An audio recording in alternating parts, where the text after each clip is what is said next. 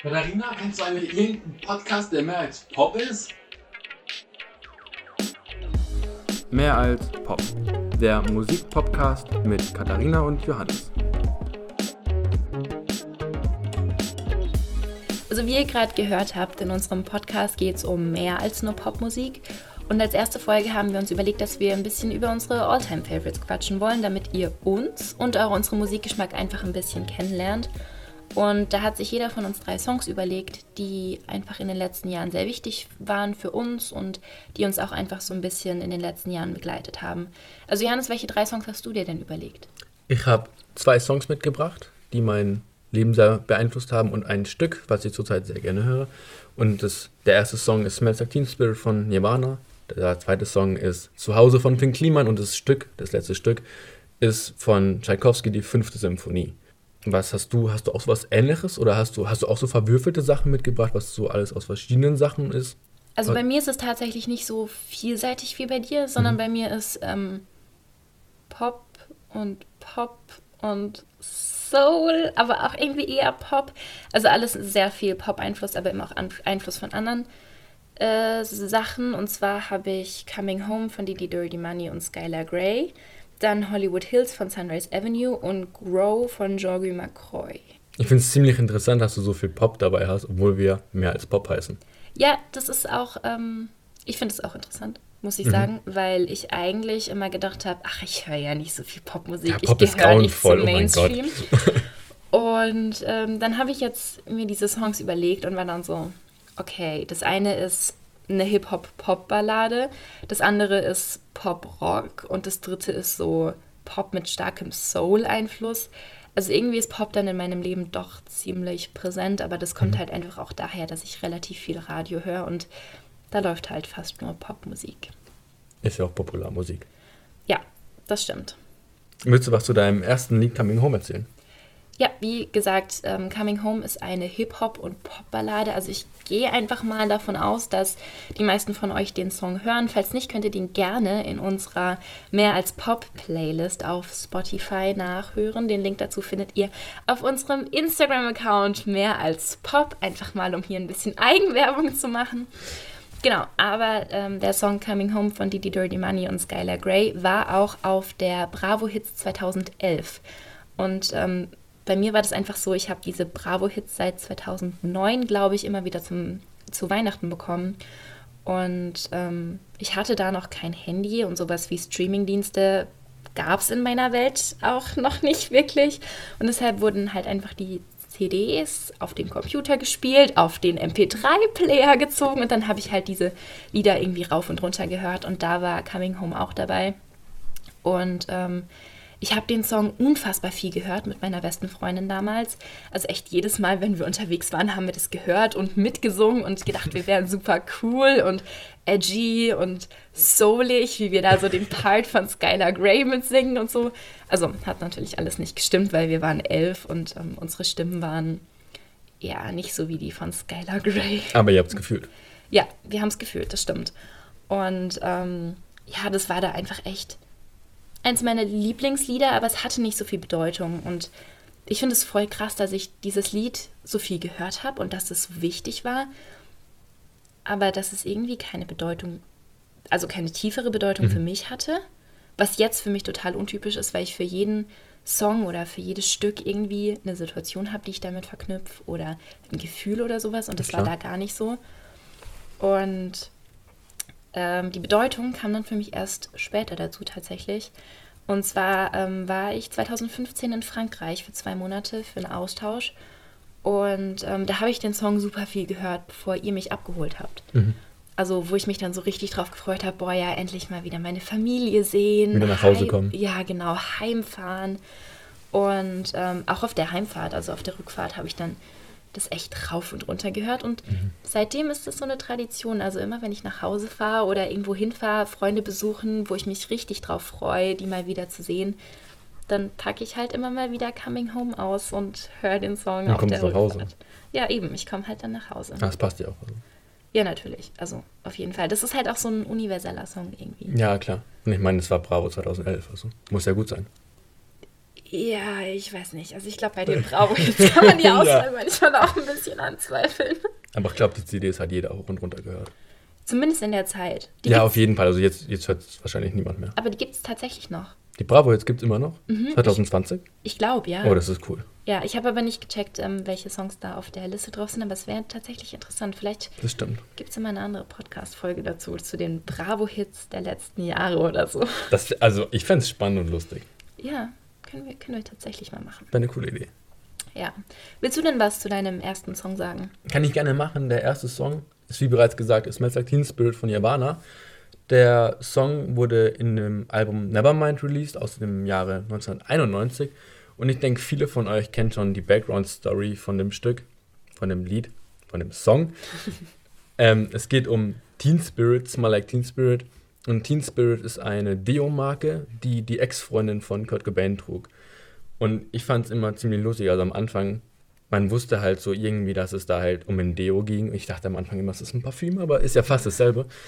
Und ich habe es halt einfach gehört, weil, weil es war halt dieses Grunge, dieses, dieses so, so ein wenig anders sein.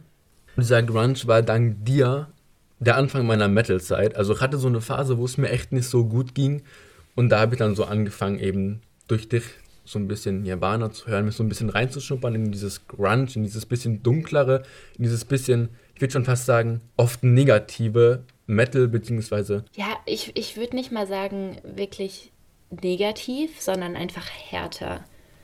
Also die, ich meine, die Texte sind ja nicht negativ, sondern die Musik hat einfach den, ja, okay, vielleicht manchmal doch negativ. kritischer Blick. ja. Aber naja, ich würde sagen, dass es halt eher harte Musik ist. So nicht zwingend negativ. Ich finde, es, es umgeht halt nichts. Also vor allem, wenn man jetzt generell in Metal reinschaut, also was ich auf jeden Fall gehört habe, es umgeht wenig und bringt vieles auf den Punkt oder es umschreibt unfassbar krass. Also ich habe beispielsweise eine Band gehört, die heißt Suicide Silence und da wird halt nichts drumherum gesprochen, da geht es halt wirklich um den Punkt, um Suicide Silence. Und damit hat eben Nirvana angefangen, generell der Grunge hat damit angefangen, dass ich dann in den Metal gerutscht bin. Und ja, das ist so meine kleine Story dazu. Und ich denke, jeder kennt die Background-Story, dass die Ex-Freundin nach dem Deo Smells Like Teen Spirit gerochen hat. Und ein kleiner Fun-Fact, was ich sehr lustig fand, was ich bei der Recherche rausgefunden habe, ist, dass die Marke Teen Spirit den Werbespruch nach Release benutzt hat. Der Werbespruch lautet, You smell like Teen Spirit.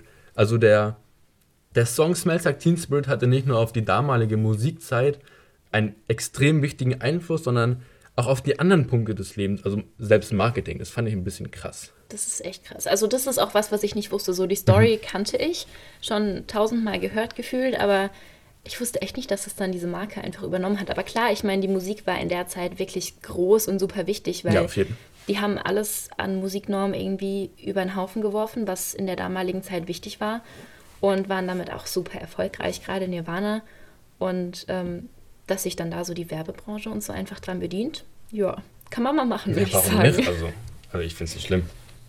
Und ich finde es auch voll interessant, da haben wir auch ähm, so schon ein paar Mal drüber gesprochen, dass du von Nirvana aus dann richtig in Metal abgerutscht, ich will nicht abgerutscht sagen, weil das Man- klingt so negativ, aber Ja. du bist dann halt danach wirklich im Metal zu Hause gewesen für eine Zeit lang und hast da super viel Metal gehört und zwar immer, nur als Info für euch, super laut in seinem Zimmer. Das heißt, ich habe nebendran in meinem Zimmer einfach mitgehört und dann irgendwann angefangen, einfach meine Musik per Kopfhörer zu hören, weil ähm, so laut habe ich meine Musik dann, glaube ich, nicht gekriegt, dass ich dein Metal nicht mehr gehört hätte. Aber wer hört Metal also?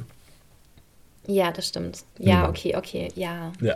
ja. Aber das war halt trotzdem, also wir haben Nirvana und so Grunge relativ zeitgleich gehört Ja. und haben uns dann auch relativ zeitgleich wieder davon entfernt. Nur bist du eher in die Metal-Richtung und ähm, ich dann eher wieder so zurück zum weicheren Rock, also ja, Rock und auch mehr wieder in die Pop-Richtung und dann irgendwann noch weiter zur klassischen Musik, aber das ist eine, eine andere Story.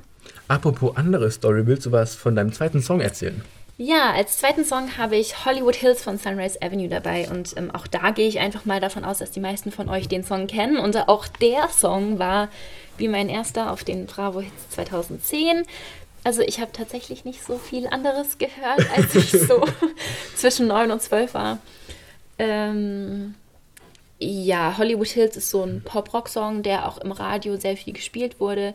Und ähm, ich weiß es gar nicht mehr so richtig, aber ich glaube, ich habe den auch im Radio das erste Mal gehört. Und ähm, bei SWR 3, glaube ich, wurde dann auch ähm, über ein Interview oder so eine Songgeschichte oder so die Story hinter dem Song vorgestellt.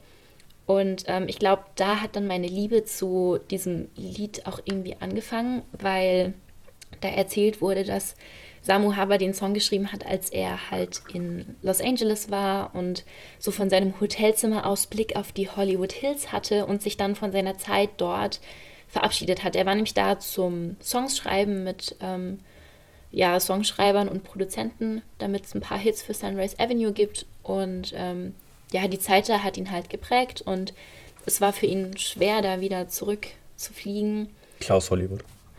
Ja, vor allem, wenn man von seinem Hotelzimmer einfach Blick auf die Hollywood Hills hat. Also, Schon ein kleiner Luxus. ja, und ich stelle mir das auch einfach so, so ein bisschen kitschig romantisch vor, wenn es dann so die Hollywood Hills und dann dieser Schriftzug und dann Sonnenuntergang. Ja, also, ich meine, so war das garantiert nicht. Weil wie viel Glück muss man haben, dass man von seinem Hotelzimmer dieses Schild sieht. Also, aber das ist so das Bild, was ich in meinem Kopf gekriegt habe, als ich als Elfjährige diese Songgeschichte irgendwie gehört habe.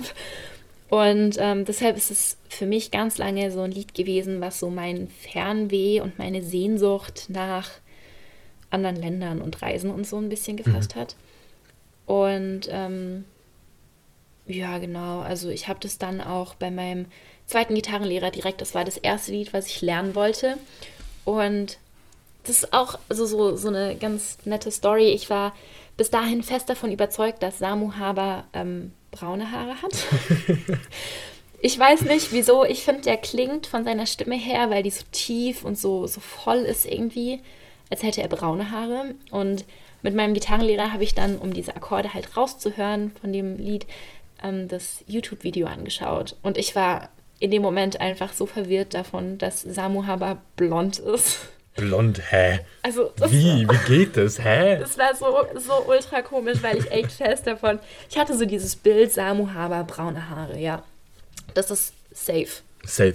100 Prozent. Ja. Fix. Also das hat mich sehr irritiert, aber der Song war trotzdem irgendwie super wichtig für mich, bis ich ihn dann tot gehört habe und dann jahrelang so auf die Seite geschoben habe. Und ähm, ja, jetzt höre ich ihn dann schon irgendwie ganz gerne. Aber ich finde, es passiert mit, mit Lieblingsliedern auch ganz häufig. Mhm, Auf jeden Fall. Also so dieses auf Dauerschleife hören, bis man ihn nicht mehr hören kann und dann legt man ihn auf die Seite und dann hört man ihn so, weiß nicht, zwei, drei Jahre später und dann feiert man ihn wieder oder man erinnert sich zumindest irgendwie an die Zeit zurück, wo man den viel gehört hat. Also ich erinnere mich ganz oft an die Zeit, als wir beide ein wenig ähm, Hollywood Hills gehört haben. Als du elf warst und ich war da acht. Ich war da neun. Ja. Ich war da acht. Ja. Und ich kann mich daran erinnern, als wir bei unserer Oma waren und auf dem Bett rumgesprungen sind und Bye Bye Hollywood Hills gesungen haben. Und ich, ich, das ist so das, was ich mit Hollywood Hills verbinde. Einfach, dass wir bei unserer Oma auf dem Bett sitzen und rumspringen und das Lied einfach rumgrölen und kein einziger Ton stimmt, aber wir Das haben geweint. Feeling. Das Feeling, es das zählt Feeling einfach. stimmt. Das ist eh das Wichtigste bei Musik. Ja. Aber das ist krass, ich, ich, ich kenne die, also ich erinnere mich an die Sch- Geschichte gar nicht. Ne? Nein. Das, das war für mich einfach, oder auch, was ich sehe, wenn ich an die, an das Lied Bye Bye Hollywood Hills, also ich verbinde generell Hollywood sehr stark mit dem Lied. Äh, ich finde es halt einfach sehr witzig, weil ich als kleines Kind, ich google da nicht eigentlich als Achtjähriger, was die Hollywood Hills sind. Ich hatte da einfach so Berge wie, wie in einem Videospiel vor, die einfach perfekt rund sind, wo einfach ein riesiges Schild von Hollywood draufsteht und das entspricht leider nicht ganz der Realität. Naja, aber so weit entfernt ist es ja auch nicht. Ja, aber ich dachte halt, dass die Berge ein bisschen höher sind, dass da Schnee drauf liegt und so. Ja, es kann ja nicht alles so schön wie der Schwarzwald sein. Na, der Schwarzwald ist leider doch das Schönste. Ja. Zu Hause ist es am schönsten. Stichwort für dich. Zu Hause. Zu Hause ist ein wundervolles Lied von Finn Kliman. Kleiner Funfact, es ist bis heute das meistgestreamte Lied von Finn Kliman auf Spotify. Ähm, mit 10 Millionen Streams Abstand ungefähr. Ähm, das Lied wurde im Jahr 2018 released. Und ich fand es sehr lustig, den Satz von Wikipedia zu lesen auf Finn Kliman. Was Finn Kliman denn alles ist, dass er nicht nur ein Musiker ist, sondern dass der auch ein Webdesigner, Unternehmer, Autor und YouTuber ist. Ja, er macht halt alles. Er macht alles und er kann auch alles. Das Ja. finde ich ziemlich, ziemlich krass. Und ich bin ziemlich beeindruckt von ihm. Also ich folge ihm auch auf Instagram. Und ich finde es immer sehr beeindruckend, was der alles drauf hat. Und ich denke, bestimmt kennen viele Leute von euch Finn Kliman. Also Finn Kliman macht Deutschpop und hat auch den besten Musiker, besten Künstlerpreis der 1 Live Krone gewonnen. Die 1 Live Krone heißt das? Die 1 Ja, Live Krone. 1 Live Krone, 1 ja. Live Krone heißt das. Und ich, ich finde es ziemlich krass. Also er hat viel drauf und er, was, was er denkt, das setzt er auch oft um, habe ich so das Gefühl. Also was ich auf jeden Fall sehe, was Klimans dann vor allem angeht, finde ich extrem krass. Ja, aber nicht nur im Klimansland. Also ich finde, das merkt man auch in seiner Musik. Er ist halt einfach super ehrlich und authentisch. Und wenn er was machen will, dann macht er das mit ganzem Herzen. Und das spürt man in seiner Musik. Das finde ich absolut krass von ihm. Ja. Also ich finde auch, das spürt man einfach auch in, in Zuhause total. Also ich habe das Lied auch sehr viel gehört. Ich verstehe auch absolut, wieso das das meistgestreamte Lied ist. Ähm, weil, ja, man fühlt sich zu Hause oder man kennt auch einfach dieses Gefühl oder man wünscht sich das Gefühl, dass man bei einer Person zu Hause ist. Ja. Und darum geht es ja eigentlich in dem Ja, es Song. geht in dem Lied eben darum, dass das zu Hause, es gibt eine, eine Line, eine, eine, eine, Ein Teil der Strophe. ein Teil der Strophe ist, mein Zuhause ist kein Ort, das bist du ungefähr. Ja, ja, nein, Wort, Wort für Wort. Wort für genau Wort? so. Also ich kann das Lied immer noch ein bisschen. Ähm, und für mich war das eben die Zeit, als ich eben angefangen habe, wirklich Deutsch Pop zu hören. Wieder Pop, mehr als Pop, ne? Sind wir ja wieder richtig, oder?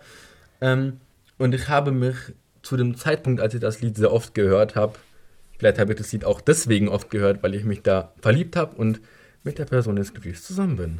Süße Geschichte. Uh, Happy End! Ja, aber ich kenne das. Also ich habe ähm, das Lied angefangen zu hören, als ich mit meinem Freund noch nicht zusammen war. Und ich höre das jetzt aber auch total gerne, weil jetzt ist es kein Wunsch mehr, Ja. dieses Gefühl, sondern jetzt kennt man das und dann, finde ich, spürt man das. Also dann äh, verbindet man mit dem Lied auch einfach was Positives und nicht diese Sehnsucht, sondern dieses irgendwie bin ich angekommen. Das stimmt schon, dass man sich immer zu Hause fühlen kann, wenn man bei der Person ist. Das finde ich generell sehr angenehm an Beziehungen. Ja. Genau, dann würde ich sagen, wieder zurück zur Musik. Für Musik. Mein letzter Song, den ich mitgebracht habe, ist Grow von Jean-Guy Macroy. Und bei dem gehe ich jetzt mal davon aus, dass ihr den eher nicht kennt. Der wurde nämlich erst im März 2020 veröffentlicht. Und Jean-Guy Macroy kommt aus den Niederlanden, beziehungsweise eigentlich aus Surinam, der aber 2014 nach, also in die Niederlanden gegangen ist und der jetzt 2020 auch eigentlich am Eurovision Song Contest teilnehmen sollte und zwar eben mit genau dem Lied, also mit Grow. Ja, das ist schade. Ja, sehr schade, aber er darf nächstes Jahr, Voraussichtlich nächstes Jahr. also dieses Jahr. Wir sind schon in 2021. Genau, also ähm, ja, es wird dann ein anderes Lied sein, aber ähm, ich mag Grow sehr, sehr gerne. Also das beschreibt so ein bisschen ähm, auch einen Teil seiner Story und zwar so dieses Erwachsenwerden, das Wachsen und das Rausfinden, wie das Erwachsenenleben eigentlich funktioniert und auch so an den Fehlern wachsen und so. Und ähm, ich finde es einfach eine super, super wichtige Message. Also auch so, dass man Fehler machen darf, wenn man daraus lernt. Das stimmt. Und ähm, ich habe das Lied gefunden, als ich jetzt dieses Semester angefangen habe zu studieren und dann nach langer, langer Zeit ähm, wieder in Karlsruhe war und nicht mehr zu Hause bei meiner Family. Und ja, das war dann ein bisschen schwer, weil ich wieder so alleine war irgendwie Mhm, klar. und nicht mehr die ganze Zeit Leute um mich hatte. Und dann war es halt auch irgendwie wieder super stressig, weil viel zu tun war. Und ich habe mich für freiwillige Projekte gemeldet, wo ich am Schluss gedacht habe, ey, wieso habe ich das überhaupt gemacht? Und ich war einfach mega gestresst und habe gedacht, ich krieg nicht alles hin. Und dann lag ich halt auch irgendwann abends im Bett und hatte keinen Bock mehr und habe gesagt, so, ich höre jetzt einfach noch zwei Stunden Musik und dann schlafe ich. Ich habe keinen Bock mehr, was zu machen. Und da hat mir dann Spotify dieses Lied vorgeschlagen und ich habe es dann tatsächlich irgendwie für 20 Minuten die ganze Zeit gehört. Und man muss sagen, das Lied ist nicht lang. Also das sind gerade mal drei Minuten. Und ich habe das echt immer und immer wieder gehört, weil, also ich fand den Text einfach super berührend. Und das hat mir in der Situation einfach super viel zurückgegeben. Und dann ist es aber auch musikalisch so, dass der Song halt echt so gestaltet ist, dass so dieses Erwachsenwerden, dieses, dieses Wachsen, das wird halt auch richtig umgesetzt. Also es fängt ganz leise an, nur mit Stimme und Orgel.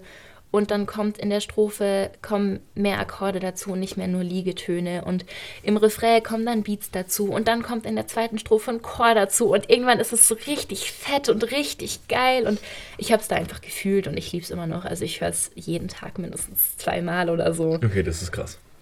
Ja, das ist, glaube ich, im Moment so mein Favorite. Favorite. Favorite. Top 1. Top 1.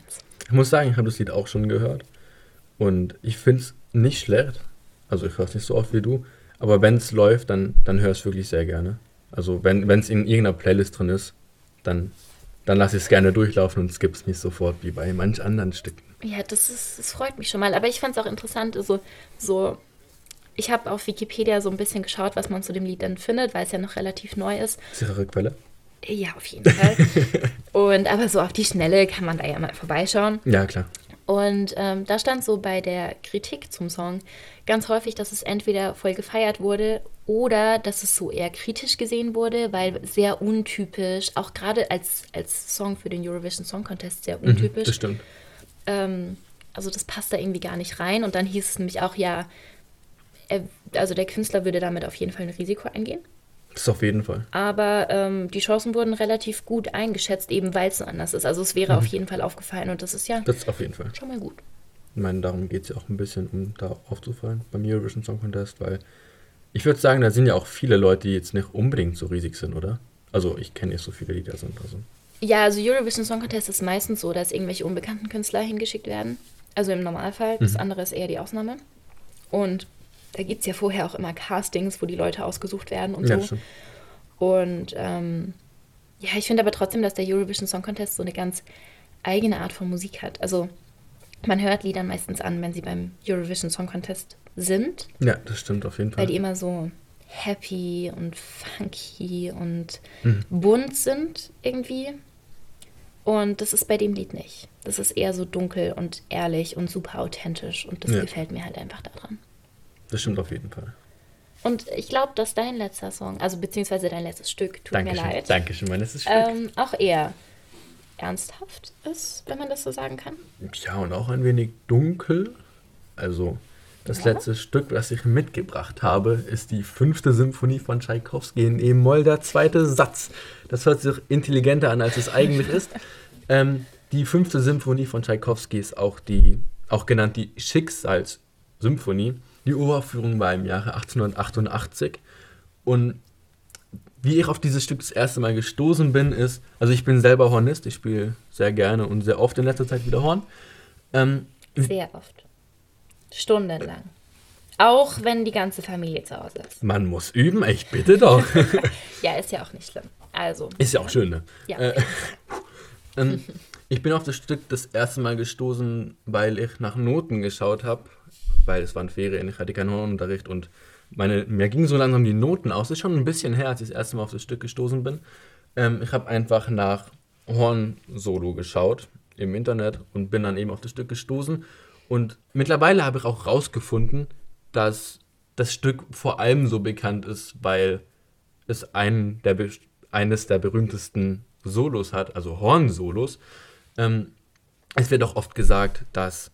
Ist es nicht das Stück mit dem Horn-Solo drin? Ich glaube, das soll gut sein, oder? Ernsthaft? Ja. Okay, weil ich verbinde, sorry, aber ich verbinde Tchaikovsky absolut gar nicht mit Horn. Mit dem Nussknacker.